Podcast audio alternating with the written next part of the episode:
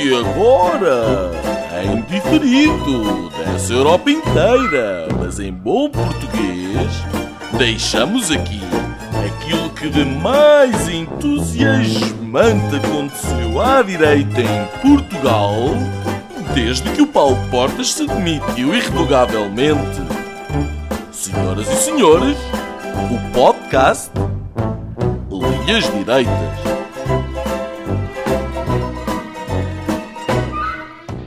Muito boa tarde uh, aos nossos ouvintes. Uh, hoje é dia 1 de abril, dia das mentiras, mas prometemos que não vamos uh, cometer nenhuma durante esta tarde. no podcast desta semana e no programa desta semana é inevitável voltarmos ao, ao tema do momento em Portugal e no mundo, que é, enfim, a crise do Covid-19, um, mas já lá vamos. Antes, duas notas para dois temas uh, que poderão de alguma maneira ter passado despercebidos uh, uh, nas notícias desta semana. O primeiro é que três inspectores do Serviço Estrangeiros e Fronteiras foram detidos por suspeita de homicídio uh, de um cidadão ucraniano no aeroporto de Lisboa. Um, a Polícia Judiciária uh, já os deteve uh, e estão em alegada prisão domiciliária. neste contexto, o Bloco de Esquerda já pediu a audiência do Ministro da Administração Interna.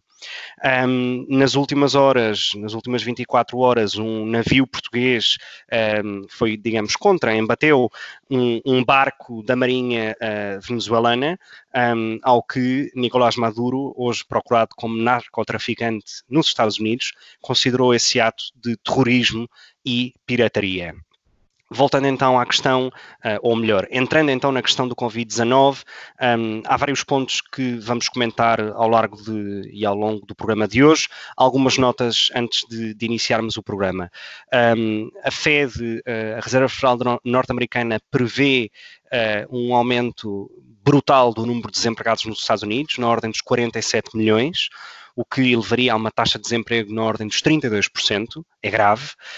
Um, o governo português, enfim, já entretanto elogiado por, por António Guterres e pela ONU, um, decidiu regularizar, uh, de forma, ainda que de forma temporária, um, durante a crise de Covid-19, a situação de todos os estrangeiros, desde imigrantes, refugiados, uh, requerentes de asilo, etc., um, com uma espécie de estatuto uh, quase de português, no sentido de poder aceder aos serviços uh, de saúde em Portugal, algo que me parece desde já bastante positivo.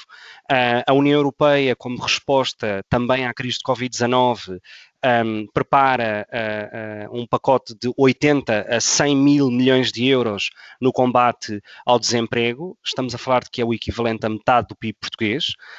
Um, sabemos também que o número total de testes em Portugal triplicou. Um, e parece que felizmente a curva dos novos casos continua, ainda que a crescer de forma percentualmente mais baixa. Um, também neste contexto, Lisboa conseguiu reduzir cerca de 80% dos níveis de poluição nas últimas semanas, outro ponto também ele positivo, desde o meu ponto de vista. Um, em Portugal, uh, discute-se hoje a possível, a possível uh, libertação de alguns presos de certos estabelecimentos prisionais, uh, o que é algo que, enfim, de alguma maneira pode criar algum tipo de, de celeuma na forma como vamos lidar com esses mesmos presos. Um, o, o, o, torneio de ténis de Wimbledon foi cancelado desde a primeira vez, desde a Segunda Guerra Mundial.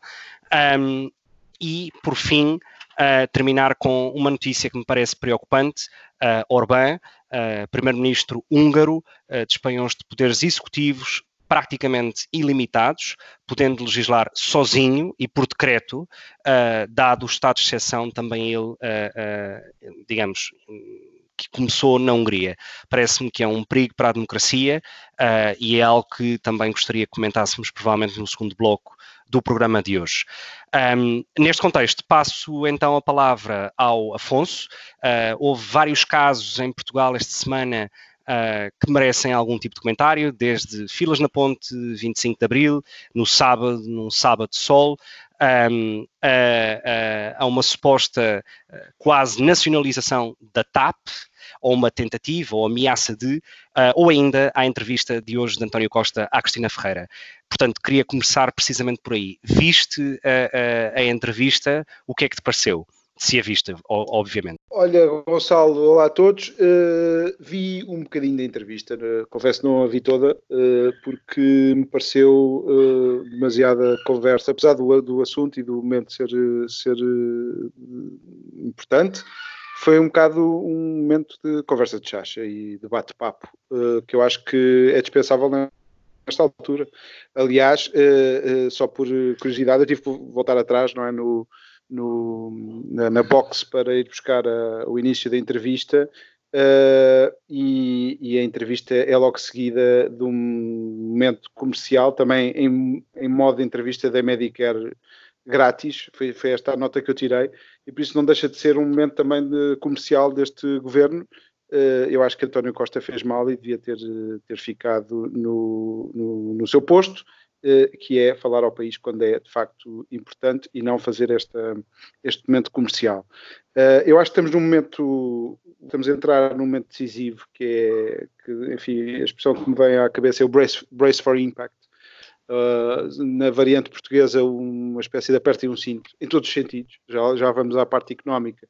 Este o aperto do cinto é, é para um impacto, apesar dos dados mostrarem que Portugal se poderá passar um bocadinho ao largo desta, deste olho do furacão de Espanha e de Itália, apesar de estarmos aqui tão perto, um, mas temos que, de facto, com muita frieza, entrar em modo, uh, em modo de, de, crise profunda, crise uh, de gestão da crise, uh, para que não se siga depois uma crise ainda mais profunda. E, portanto, eu acho que o António Costa devia ter eh, estado mais uh, preocupado com a ação, queria vê-lo mais uh, noutros sítios e não num programa da manhã.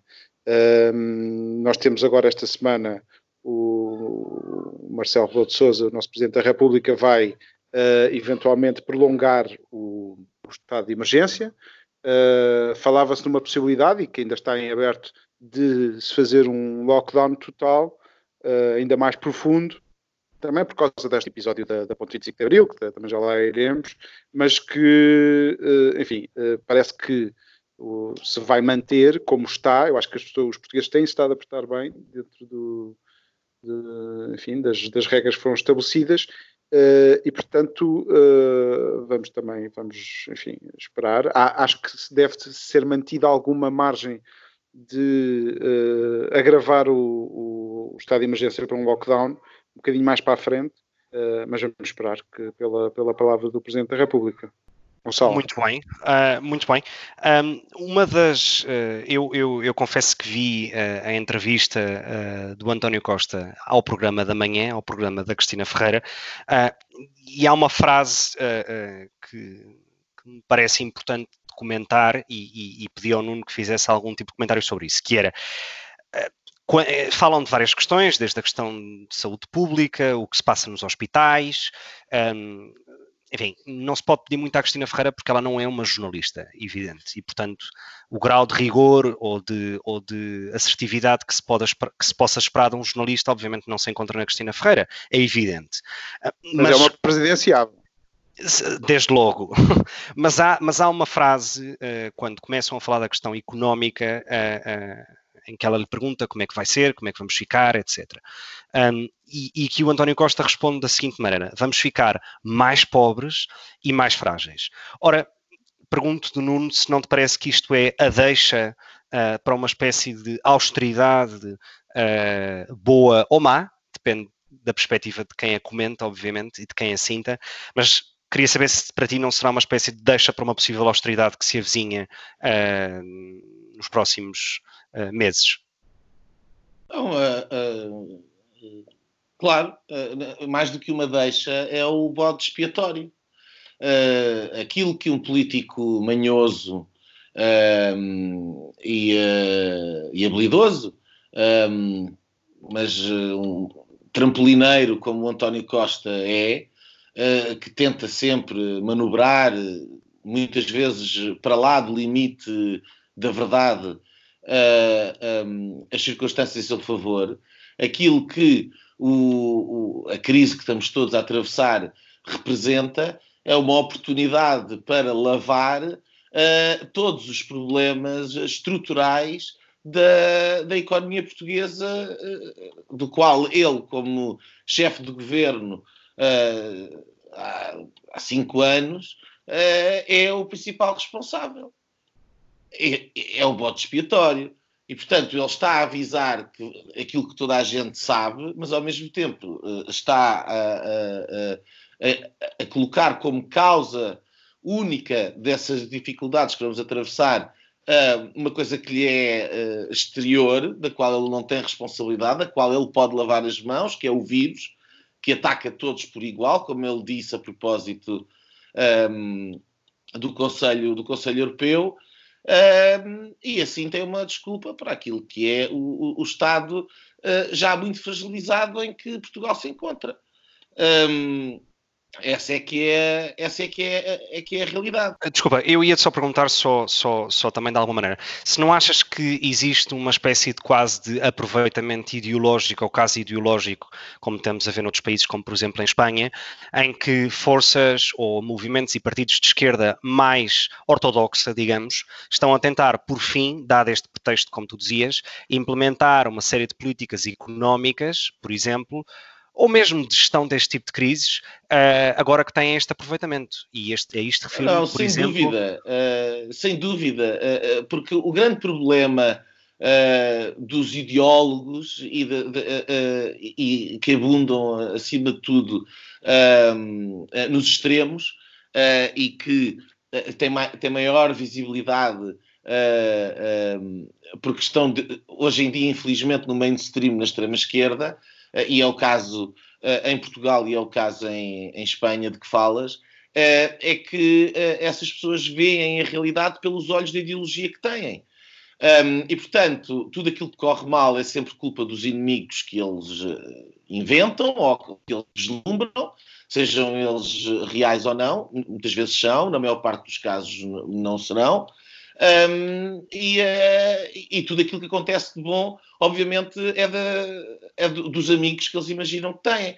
E, portanto, na, na lente da ide, ideóloga, uh, profundamente ideológica uh, da extrema-esquerda, um, tudo aquilo que acontece mal no mundo, desde o vírus até ao Brexit, desde o que quer que seja que tu possas imaginar, a culpa é sempre do sistema capitalista e é sempre do livre mercado e da desregulação e dos malvados privados e dos empreendedores e é, as soluções passam sempre pelo Estado.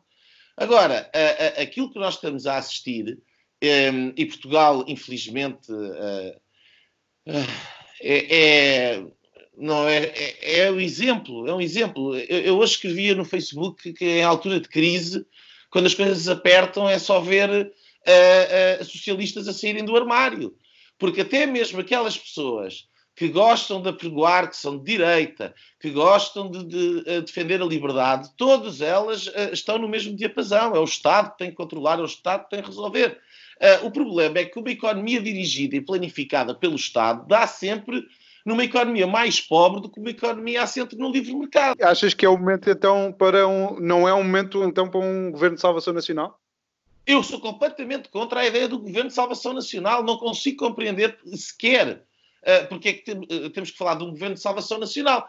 Um Governo de Salvação Nacional, leia-se, um Governo de, de, salvação do Bloco Central, é um, é um Governo de salvação política do, do, dos líderes desses dois partidos, que juntos têm uma maioria que podem literalmente fazer o que bem lhes apetecer uh, no Parlamento Português, uh, numa situação uh, uh, em que ficam os extremos a, fiscalizar eventual, eventual, eventualmente coisas que possam estar a fazer de menos bem. Portanto, nós temos, ou somos democratas e acreditamos que a democracia tem capacidade de enfrentar os problemas, ou então, se nós achamos uh, uh, que quando há um problema não, não podemos ter a democracia, era esse o regime jurídico da, da, da República Romana, aliás, e é daí que vem o termo ditadura. Há um ditador, alguém que dita o que se deve fazer. E, portanto, por detrás da, da, da, ideia de que precisamos de um governo de salvação nacional, está exatamente o mesmo mind frame, exatamente a mesma posição uh, uh, justificativa uh, que, que, estava por trás da União Nacional uh, uh, que era o suporte político do Estado Novo. Era exatamente esse. Gonçalo, tu viste a entrevista do, do António Costa, também viste a do Rui Rio? Não, não tive esse prazer.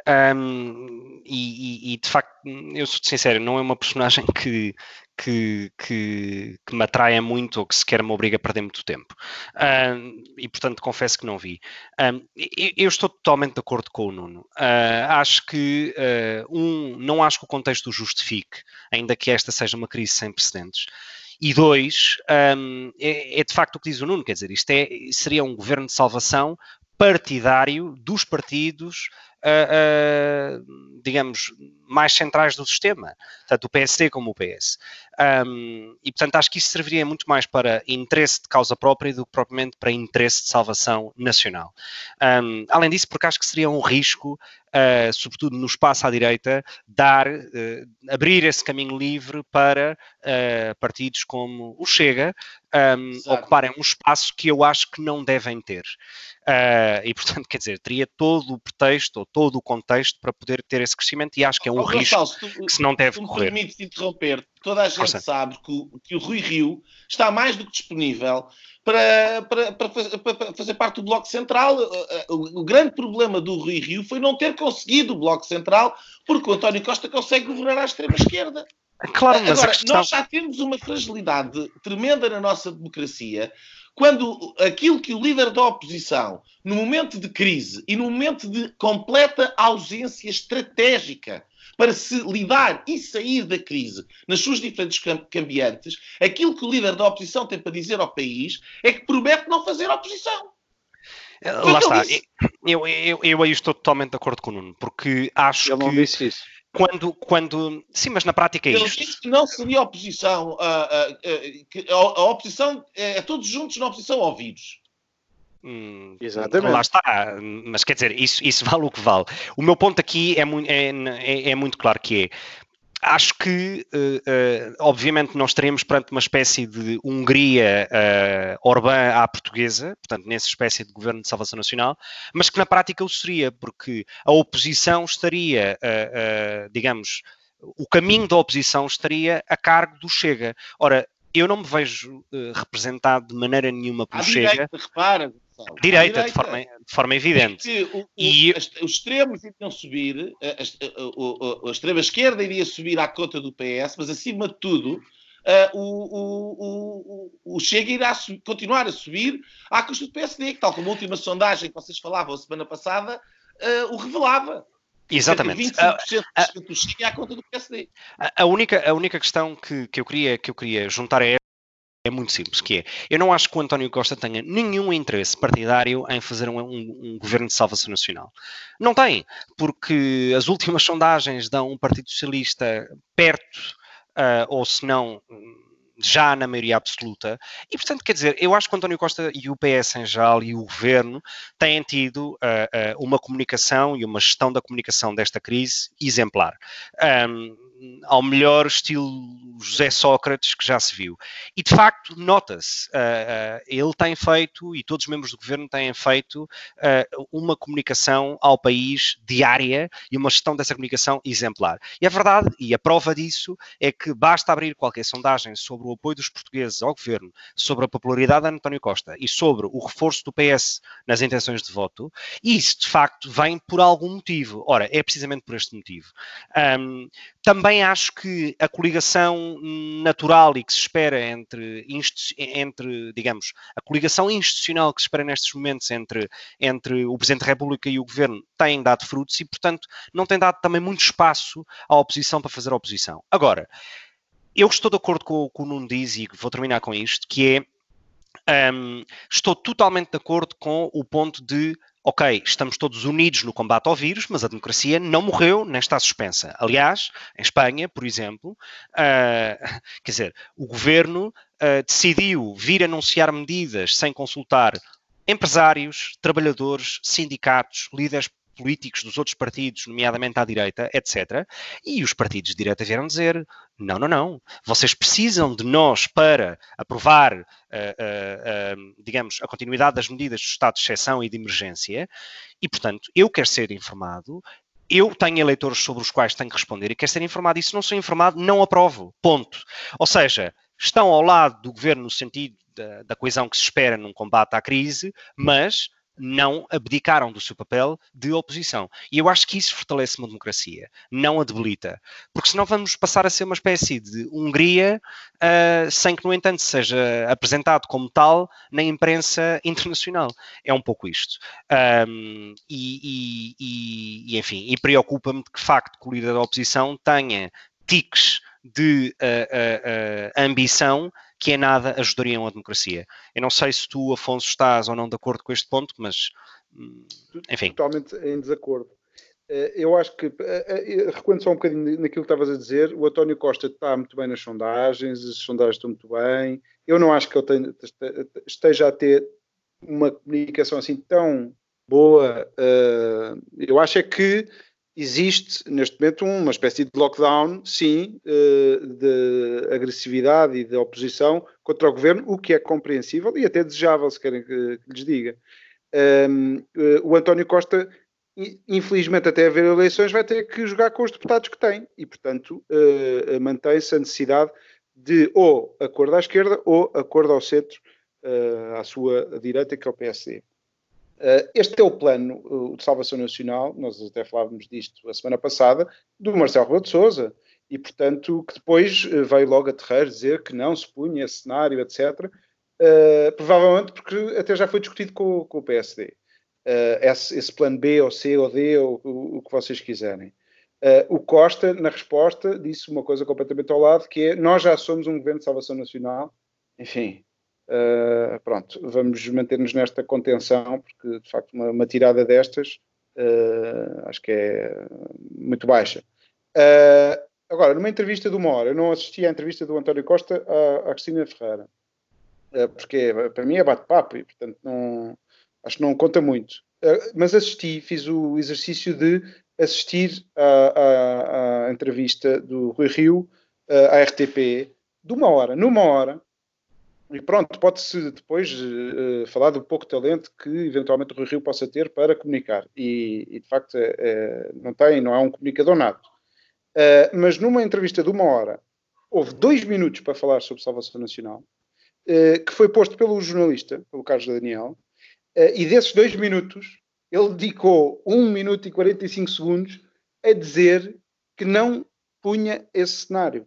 A, a resposta dele foi, foi, foi literalmente: não vou responder sim, não, nem talvez porque não penso nada sobre isso, porque desmentiu o expresso que na oh, semana, oh, oh, uh, na, no sábado. Deixa-me só, deixa só fazer esta exposição do facto que é ele desmentiu o expresso, que de facto vinha com essa, já com essa ideia que o Rui Rio estaria disponível.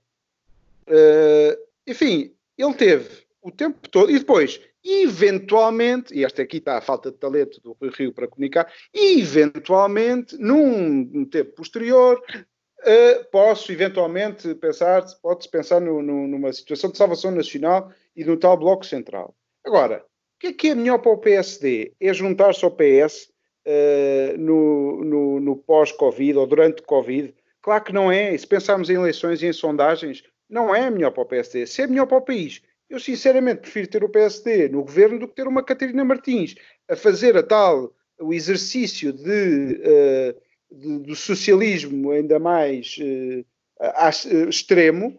Eu prefiro ter um Rui Rio em vez de ter uma Catarina Martins. Muito sinceramente, oh, oh, não é bom para o PSD, não é. Eu, eu acho que não é propriamente uma situação de bloco central dos interesses que, que o Nuno Lebreiro tanto fala.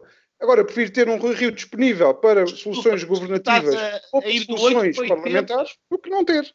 Agora, estás dedicou 8 15 segundos não, não é entrevista do Hora a pôr a hipótese desse cenário.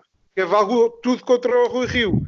Ele, eu, eu digo-vos uma coisa, a entrevista vale a pena, façam esse exercício. De 90% das pessoas que nos estão a ouvir não viram a entrevista, viram o resultado que é reportagens sobre o que é que supostamente se disse na entrevista. Ele não, não propôs isso.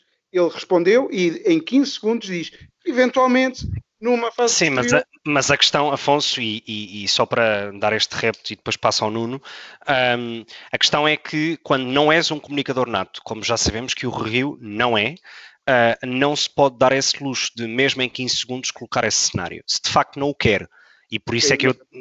E por isso é que eu tenho dúvidas que não o queira ou que não pretenda esse mesmo cenário. Ele não diz isso é, é, e diz coisas importantes. Enfim. Mas força, Nuno. Nuno, já percebemos que, estás, que, que não estás de acordo. Um, não, não é isso. A não é essa. É, é Deixa-me só. só queria deixa um comentário muito simples, porque eu não quero continuar a falar do Rui Rio.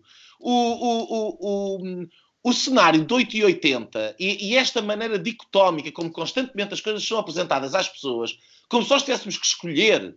Agora ou temos o, a Catarina Martins ou temos o Bloco Central. Isso é treta. Desculpa lá, Afonso. Portanto, a, a, forma como tu apresentas, para mim, não é correta, porque aquilo que existe é um governo, o, o governo tem que negociar, e com certeza, e toda a gente sabe que, que o Rui Rio está mais do que disponível para negociar com o governo para aprovar as coisas que ele entende que devem ser aprovadas, e portanto, com certeza que eu prefiro ter o, o António Costa, nesta situação em particular, a negociar com, com, o PSD na Assembleia da República do que a negociar com, com, com a extrema-esquerda, que é o que ele gosta de fazer. Eu estou de acordo contigo. Agora, isso, de, de, daí para, para, dizer que se calhar eh, eh, que isso justificaria um bloco central, é um, é um salto triplo quântico. Desculpa. Foi o salto que a opinião pública, em reação às palavras do Rio Rio, fez.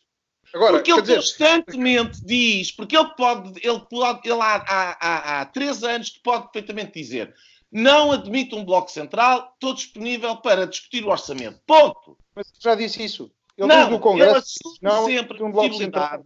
Ele assume sempre a possibilidade, como tu próprio acabaste de referir, e não vamos estar aqui a circular, uh, ele assume sempre a possibilidade de que pode vir para o governo com o PS. Claro que não exclui, claro que não exclui. Aliás, nós temos, é, é a nossa tradição, aliás, foi a tradição do PSD, em tempos mais recuados, anos 70, anos 80, de entendimentos com o PS. Aliás, já esteve uh, num governo com, com o PS. Desculpa, não estou de acordo, porque isso é, é, é totalmente falso. O, o, o, aquilo que é a tradição do PSD, aquilo que transformou o PSD de um partido médio num partido maioritário e absolutamente central, num sistema de bipartidarismo imperfeito, uh, que, que, que até à geringonça era a realidade portuguesa, aquilo que fez isso foi Primeiro, a capacidade de federar a direita lançada por Sá Carneiro e depois a capacidade de romper, precisamente com a jornada do Bloco Central, pelo, pelo, pelo professor Cavaco Silva em 1985 e de, e, e de ser a maioria sozinho. É o oposto do que estás a dizer. Uh, uh, o caminho oh, do Bloco Central é a irrelevância do, do PSD Bom, e, a, e a, a, a, transforma, a, transformação do Chega na alternativa à direita. Eu, apesar de concordar com o Nuno, uh, por isso também não te vou dar a palavra agora, Afonso, para responder. porque esta semana sou eu o ditador e, portanto, eu decido. eu gostava que, que, abordássemos também outras questões e de forma muito rápida para podermos passar. Um, enfim, à situação na Europa e no mundo também sobre a crise de Covid-19. Queria só ouvir um pouco a vossa opinião sobre o potencial, uh, uh, a potencial ameaça, um, ou melhor, a ameaça e a potencial realidade que o Ministro da Economia, Cisa Vieira, deu numa entrevista à SIC nos últimos dias sobre um, essa possibilidade de renacionalizar a TAP. Ora, não exclui esse, esse, esse, esse digamos, essa situação um, para poder, de alguma maneira, uh, uh, resolver a situação financeira da empresa e que também, de alguma maneira, é seguido noutros países, como a Itália, em que, a Itália, em que o governo italiano já tem um plano em cima da mesa de, de nacionalizar a Alitalia. Ora, a palavra nacionalização é uma coisa muito... Um, ultrapassada, quase vintage hoje em dia. Acham que vamos voltar a uma espécie de PREC 2.0 pós-Covid-19? Uh, e pergunto-te, uh, Afonso, o que é que te parece?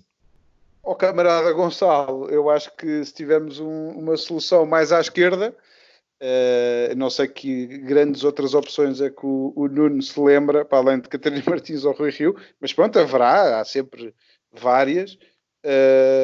eu acho que corremos esse risco. Acho que é uma, é, acho que é uma medida uh, que é discutível no, uh, no ponto de vista uh, de, de, de, enfim, o Estado já nacionalizou o recuo do, da, da geringonça que tem atua, que, que no recuo na privatização que resultou nestes 50% que o Estado tem uh, na empresa, já foi uma nacionalização e, portanto, é, o, é consumar o resto que falta uh, e, portanto, é uma solução mais à esquerda, uh, com a qual eu, obviamente, não concordo, apesar de que possa haver algum tipo de intervenção do Estado Uh, no, na empresa, uh, pelo menos para, para tentar solucionar um problema que é extensível a tantas outras empresas uh, da aviação e, enfim, é uma...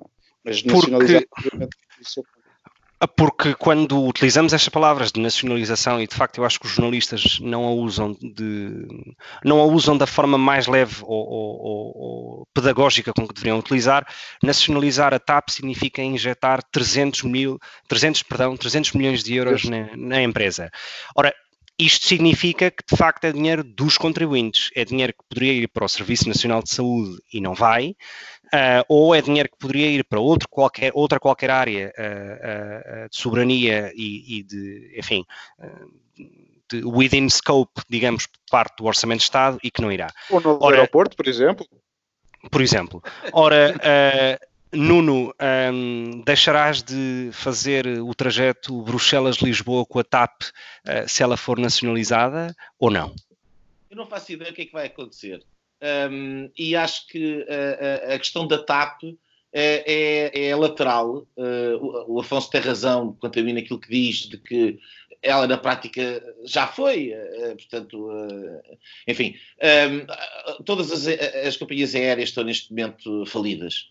Portanto, a, a questão de intervenção é, é, é, é, é simplesmente a, a pergunta um, que os governantes e, acima de tudo, uma democracia, uh, as pessoas, os contribuintes, vão ter que fazer é uh, onde colocar os escassos recursos que temos, uh, sabendo que não se vai poder acudir a toda a gente. Será a TAP uma prioridade? Será outra, outra, outra, outras necessidades que, entretanto, vão aparecer uh, mais prioritárias que a, que a TAP. Uh, esse debate deveria, obviamente, ser feito, devido que o seja. Uh, neste momento, a, a, ideia é um bocadinho do dar tudo a toda a gente e salvar tudo e todos. e, portanto, o, o, debate não é sério, as questões não são sérias, nós não sabemos a dimensão do problema que vamos ter, nós nem sequer sabemos a situação eh, exata onde estamos, porque as contas eh, e as cativações não nos permitem ter um, uma real noção da situação onde nós estamos, e portanto. Ehm, eu, eu, eu, colocaria, os, eu acho que o Afonso tem razão quando diz que se, a solução for mais à esquerda, sim, for mais à direita, uh, mas aí eu acho que a solução vai ser sempre mais à esquerda. a única coisa que, e era, este seria o meu ponto, a única coisa que, que, que, me faz dizer que eventualmente a solução não será mais à esquerda e que não será tudo nacionalizado, tudo intervencionado, tudo congelado, numa espécie de sovietização progressiva da, da economia, a única coisa que me faz dizer que isso possa eventualmente não acontecer é porque nós uh, estamos dependentes, nós estamos dependentes de nós próprios, estamos dependentes daquilo que a União Europeia, em particular os alemães, decidam fazer.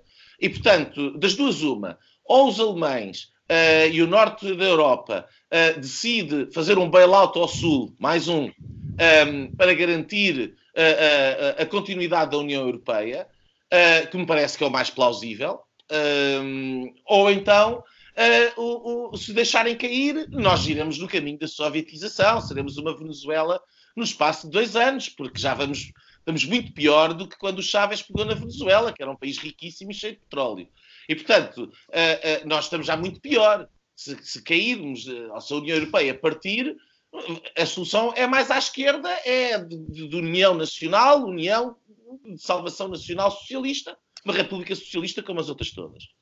Naturalmente, uh, uh, o cenário parece improvável e a razão pela qual o salário. O, o salário. o salário também parece improvável. Mas a razão pela qual o cenário uh, parece improvável é porque há uma, há uma certa crença de que a União Europeia vai conseguir superar estas dificuldades e infelizmente isso passa. Eu tenho muita vergonha disto, uh, tenho imensa vergonha, é algo que me envergonha enquanto português, uh, mas passa por estarmos nesta posição de, de mão estendida no Conselho Europeu, junto com o resto do sul da Europa, à espera que uh, o Norte uh, que tem poupanças e que tem capacidade de nos possa uh, safar. Se esse for o caso, não tenham dúvidas que vamos ter um programa de troika, que esse programa vai ser imposto com maior ferocidade, porque já se percebeu que nós não cumprimos bem as coisas e as contas são para o holandês ver, é? e, e, muito provavelmente, uh, porque é aquilo que a Alemanha quer, a Alemanha quer, por exemplo, a harmonização fiscal, um, e portanto uh, é muito possível que uh, venha um, um, uma, um, aprofundamento da integração europeia e, uh, e, a, e, a, e a, perda de, de liberdade uh, orçamental que, que, que, que, Portugal ainda tem. E, portanto, os cenários são estes, parece, as opções. Obrigado, Nuno, pela, pela deixa uh, e gostaria agora de introduzir um pouco o segundo bloco uh, do, do nosso programa de hoje uh, e que depois vou-vos pedir que me passem a palavra porque também queria comentar sobre isso. Um, que tem que ver com uh, um estudo. Um, hoje, enquanto me preparava para, para o programa de hoje, um, enfim, li um estudo de fevereiro de 2019, portanto é relativamente recente, uh, de dois economistas, uh, um economista italiano e um economista alemão, que publicaram um artigo no Center for European Policy, que é um dos think tanks alemães mais conhecidos em matéria económica, em que um, falam um pouco sobre os grandes beneficiários netos, no sentido uh, monetário do termo e financeiro do termo, dos últimos, dos últimos 20 anos desde que existe o euro. Um, e os números são muito claros. A Alemanha e a Holanda são os dois principais beneficiários do euro, e em contrapartida, os três países que menos beneficiaram com a entrada do euro, à cabeça Itália, que basicamente triplica, um, digamos, a, a, perda em relação àquilo que a Alemanha ganha, e a França, uh, e a seguir Portugal. Ora, acham que uh, é, é, curioso que este, que este, relatório diga que, por um lado, temos a Alemanha e a Holanda uh, de um lado do bloco e do outro lado Itália, França e Portugal, entre outros, aqui também se junta a Bélgica e a Espanha, um, como países que, que assinaram uh, um suposto manifesto para as Eurobonds e as Corona Bonds. A pergunta que eu faço ao Afonso é: achas que está na altura de Itália, França, Portugal, Espanha e todos esses, digamos, países que se juntaram para pedinchar os coronabonds deveriam colocar a sua, a sua própria questão, que era sair do euro, uma vez que, hum, segundo vários estudos, Portugal é dos países que mais perdeu desde a entrada no euro. E quando digo perdeu, refiro-me a PIB per capita, uh, ou seja, um, dinheiro, uh, riqueza por habitante. Um, o que é que te parece? Isto, obviamente, no contexto, que... enfim, das declarações do ministro das Finanças holandês, uh, uh, de uma certa moralidade ou falta dela, uh, e da resposta polémica e pouco diplomática do António Costa em classificá-lo como, em classificar as declarações, para já pelo menos, como repugnante. O que é que te parece? E assim perdendo toda a razão que poderia eventualmente ter, que não, não, teria, não teria toda, mas eu acho que Costa aí perdeu completamente a razão, porque não, não se faz isso, muito menos como primeiro-ministro de um Estado-membro. Acho que foi, foi um golpe também baixo do, do, António Costa e não, acho que não merece uma série de praças em Espanha uh, e muito menos em Portugal. Eu acho que esse estudo, uh, ainda bem que o trouxeste para, para a discussão, apesar de ser recente, acaba por, por ser um estudo para tempos de paz. Uh, e eu acho que, dada esta crise, uh, o que agora a Europa tem que fazer é unir-se. Uh, há sempre vantagens, seja a sul, seja a norte, oeste, leste, no centro, na periferia, há sempre vantagens e a, a prova é esta união que se tem prolongado por estas décadas todas com alguns acidentes, uh, e este é um acidente, este uh, do, Ministro das Finanças uh, holandês, parece que os Ministros das Finanças têm jeito para este tipo de, de incidentes, um, para os incidentes de países que não pagam as suas contas, que foi o que aconteceu à Grécia, Portugal, mas também, pelos vistos, todos contribuem e, e, todos fazem parte da, da União Europeia como está eu não sei se são Corona Bonds, Eurobonds, James Bonds, eu não sei, mas precisamos de unir e serrar fileiras. Uh, e eu acho que uh, não é tempo agora para ver quem é que começamos todos a olhar para, para, para, a fatura e ver quem é que perdeu mais ou ganhou mais. Acho que todos ganham eh, eh, numa Europa mais unida e todos perdem se, eh, enfim, se agora começarmos a desatar todos à estalada. Foi isso que o nosso António Costa eh, contribuiu com estas declarações parvas eh, desta semana.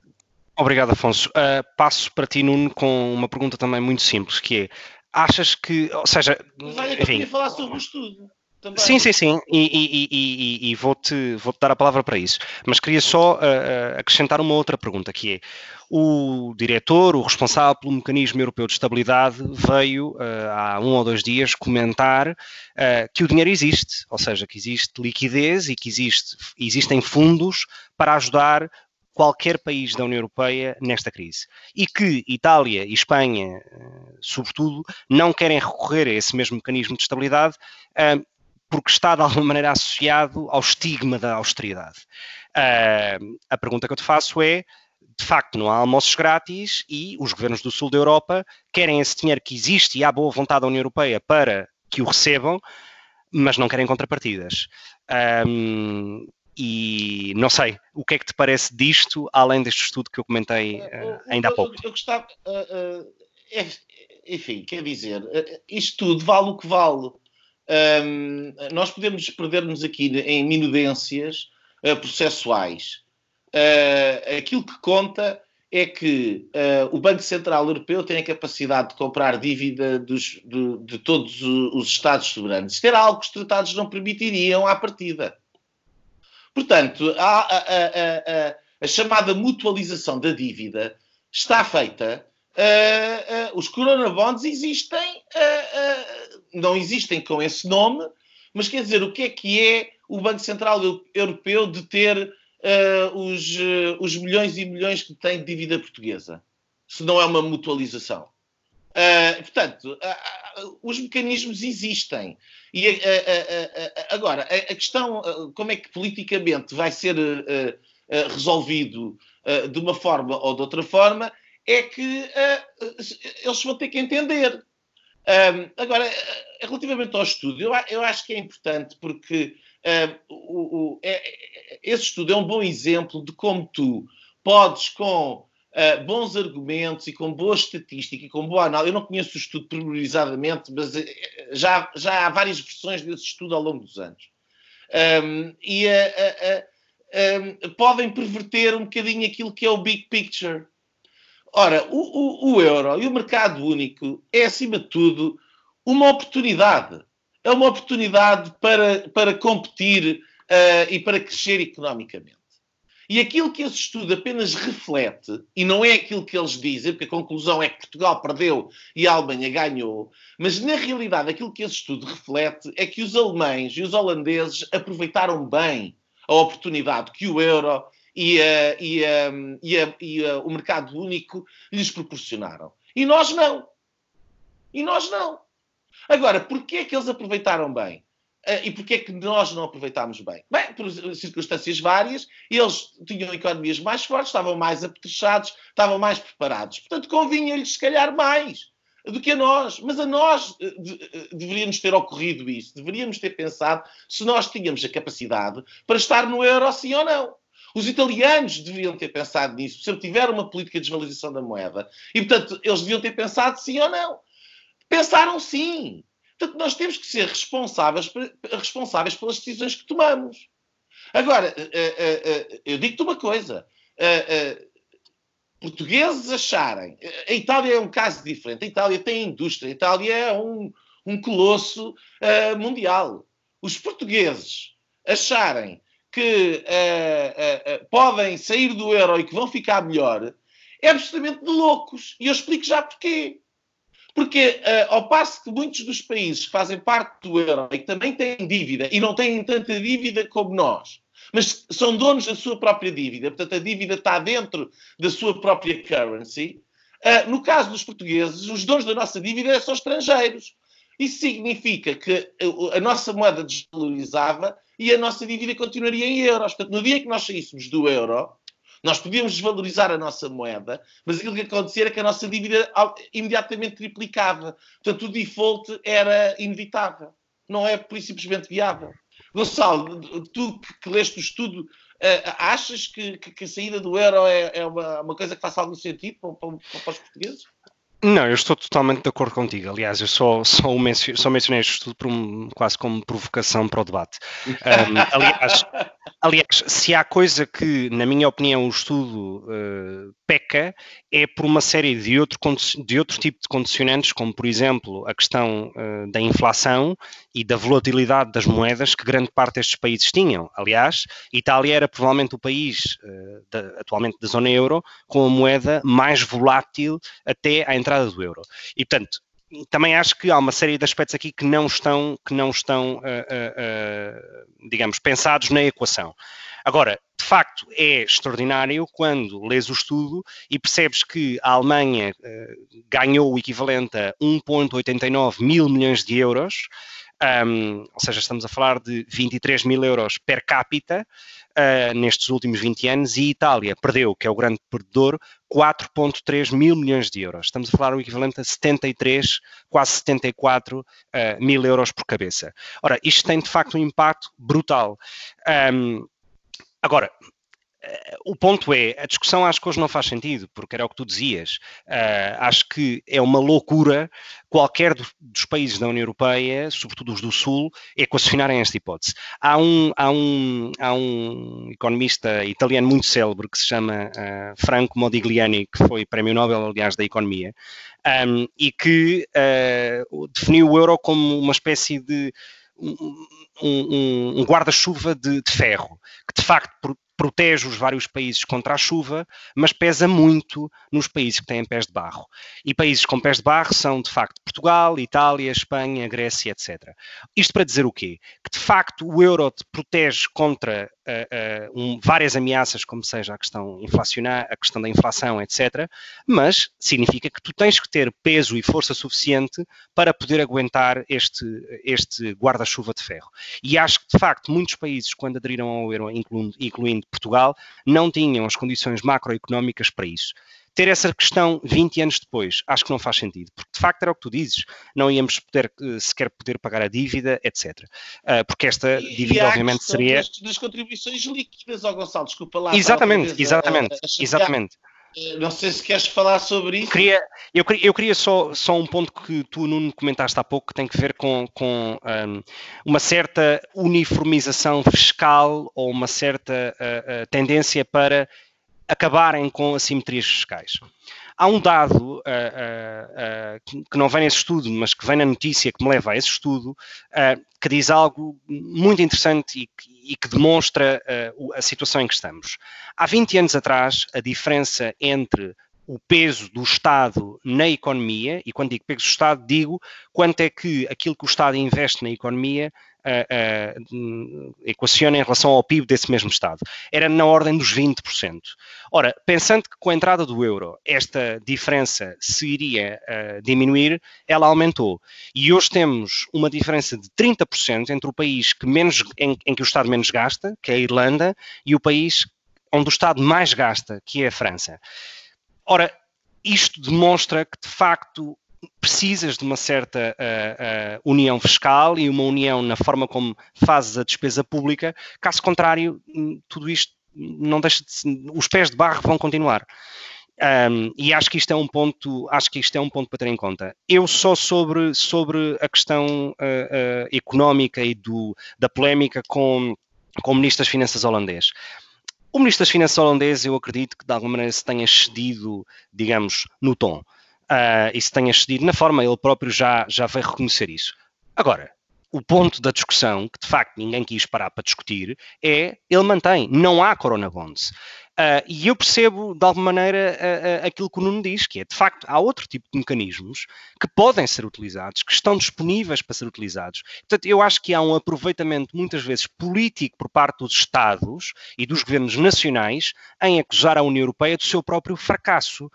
Uh, há um discurso a semana passada, há um discurso a semana passada, um eurodeputado do Partido Popular uh, uh, espanhol no, no, Parlamento Europeu, em que ele diz: basta de culpar a União Europeia e as instituições europeias pela resposta que têm estado a dar. Porque isto, no fundo, o impasse que existe é pura e simplesmente um impasse puramente uh, intergovernamental entre os diversos Estados, porque a Comissão está alinhada, o Parlamento estão alinhados, os vários órgãos e instituições da União Europeia têm dado uma resposta rápida um, dentro da sua burocracia e do seu próprio tempo, e portanto eu acho que basta os Estados culparem o seu próprio fracasso.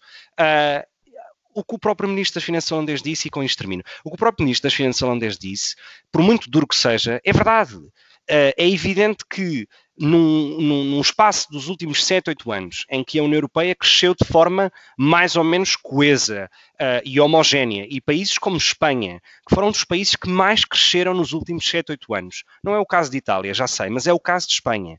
E hoje virem dizer que não têm contas públicas. Uh, relativamente fortes para poder afrontar a situação, choca, porque vais perguntar Obviamente. o que é que foi claro. feito ao dinheiro, quando claro. é um país que estava a crescer 3 e 4% ao ano nos últimos 7, nos últimos 7 anos. O que é que foi feito? Claro. Ora, tudo isto alinhado a Uh, uh, e, e, eu acho que vou deixar isto para a minha linha porque, porque uh, merece um comentário. Mas tudo isto, aliado ao facto de medidas pontuais que os próprios governos estão a fazer, sem saber muito bem como e sem saber muito bem que consequências é que isto vai ter, cria uma situação de muito perigo para a economia.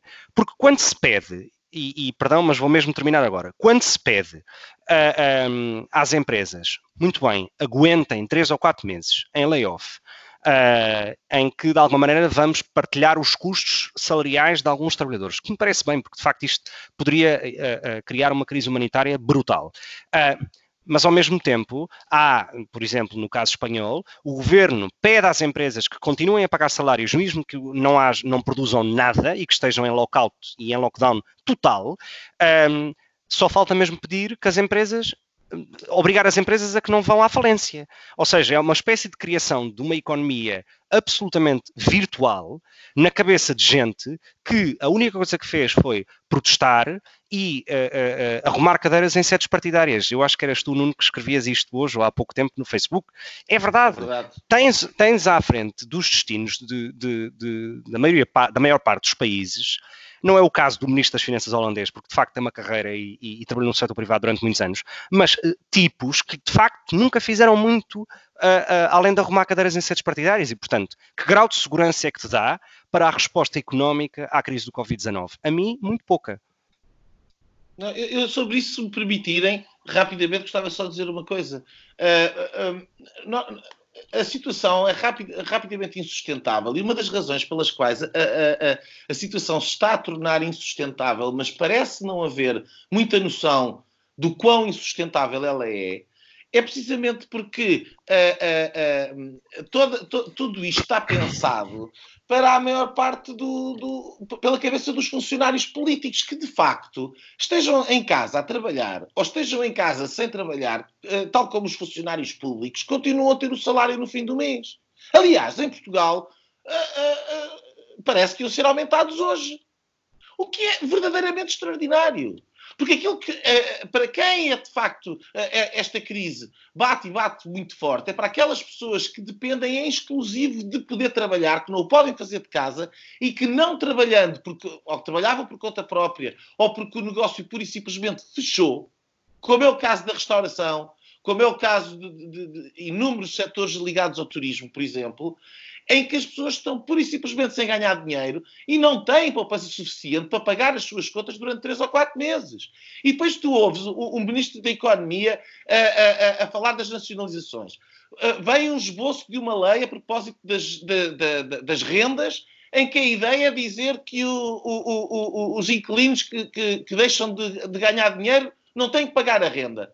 Mas quem é que, no seu juízo perfeito, no momento de colapso do, do, do mercado imobiliário, por exemplo, e isto é um tema que eu conheço muitíssimo bem, uh, uh, uh, em Portugal, quem é que vai assinar um contrato de aluguer de, de longa duração quando o, tá, quando o próprio Estado está a dizer que se as circunstâncias do inquilino forem muito mais, não tem que pagar a renda? Quem é que faz isso? Portanto, que usar, se não são, oh, oh, se não são completos irresponsáveis, eu não sei o que é que esta gente é. Lamento. Para que usar a almofada, a suposta almofada que nós tínhamos poupado, que já foi, já, já desapareceu uh, com aumentos e, e, e, enfim, benesses, e, e, com muito funcionário público, que agora neste período vai, vai ter que ser reduzido nos próximos anos, outra vez, quando tivermos uh, em recessão e com uma troika, troika ainda mais dura, para que isso temos os senhorios que tiveram a fazer poupança e até podem vender as casas. Enfim, é ridículo. Junto, tens toda a razão, Nuno. Caímos eu, eu... para as linhas. Sim, só, só para terminar, eh, eh, eu, eu acho que há um, um aproveitamento ideológico feio uh, uh, destas circunstâncias uh, e é preciso estar atento. E é também por isso que eu acho que a oposição e as oposições não devem estar caladas, mesmo que ao lado do governo no apoio à resposta à crise. Portanto, eu acho que é fundamental que as oposições exerçam o seu papel de oposição. Caso contrário, hum, hum, se deixamos de ter isso, hum, passamos a ser as Hungrias. Ora, eu não quero ser a Hungria. Uh, uh, e, portanto, acho que, acho que isso é um reto que se devem fazer às oposições e, no caso, a portuguesa ao Rui Rio.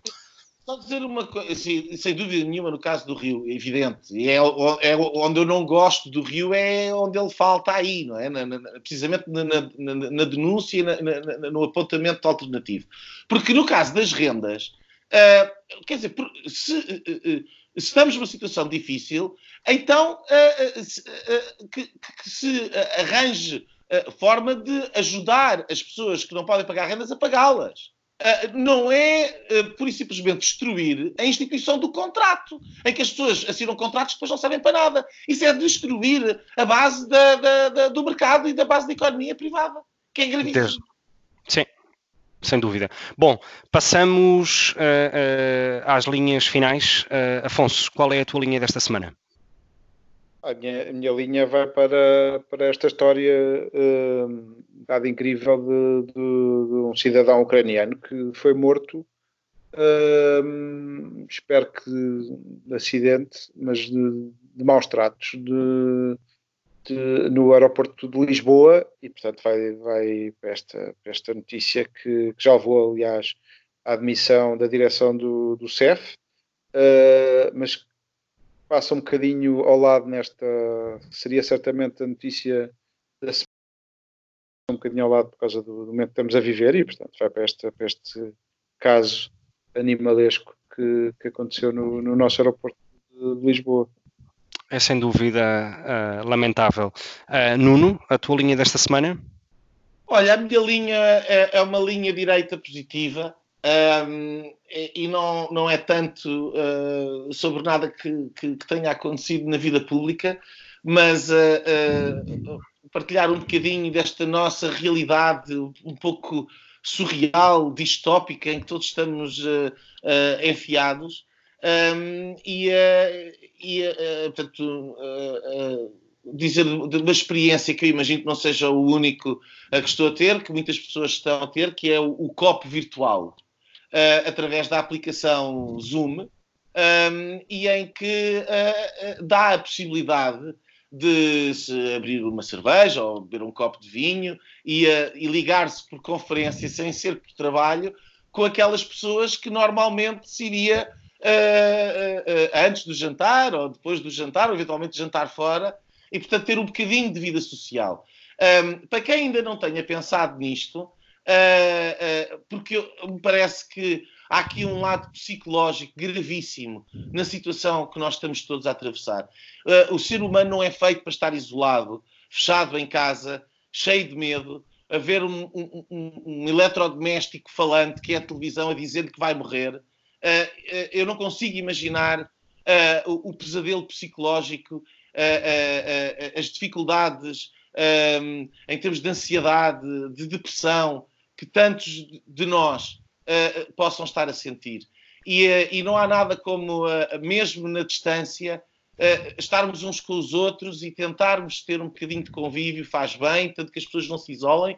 E esta coisa do copo virtual é uma excelente maneira de estar na cavaqueira, quebrar vícios de pensamento e, e de estar com os amigos, mesmo que à distância é o que se arranja e, portanto, uma nota positiva para esta coisa que a tecnologia uh, nos permite ter e de não estarmos todos completamente isolados nesta, neste momento tão difícil. Muito é bem. porque não, não, não, não tínhamos outros eletro, eletrodomésticos todos também falantes. Não entramos em parafuso. Gonçalo. Ai, sim, Sem sim. dúvida. Por exemplo, Aquela cá torrada... em casa não se vê televisão, não há televisão sequer, portanto, não é, é, disso, nós cá em casa estamos imunes, é isso. Graças Muito bem. A minha, linha, a minha linha final e é uma linha entre o lamentável e o surreal, um, que é, pelos vistos, de facto, a China um, já voltou a uma certa normalidade um, e, e, essa certa normalidade traz consigo velhos e maus hábitos, uh, nomeadamente a abertura de mercados uh, chineses, uh, onde se continuam a vender hum, desde pangolins, morcegos, cães, gatos e todo o tipo de animais que se possa uh, imaginar que existem em mercados e em condições de duvidosa uh, higiene.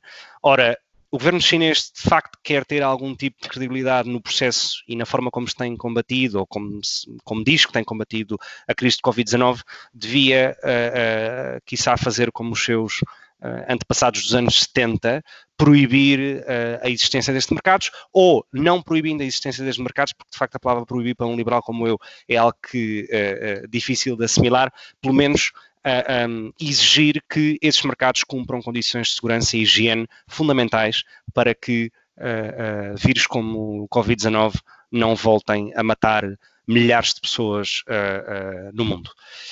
Um, e com isto nos despedimos. Um, de novo, uh, e em modo Rodrigo Guedes de Carvalho, fica em casa, uh, aproveito para fazer uh, atividades que normalmente não tem tempo um, e vemo-nos na próxima semana. Até lá, fiquem bem. E pronto, pronto. Tivemos assim o incomensurável privilégio de ouvir o podcast Linhas Direitas, o programa Sensação da Direita, em Portugal e em português. Para a semana, juntem-se outra vez.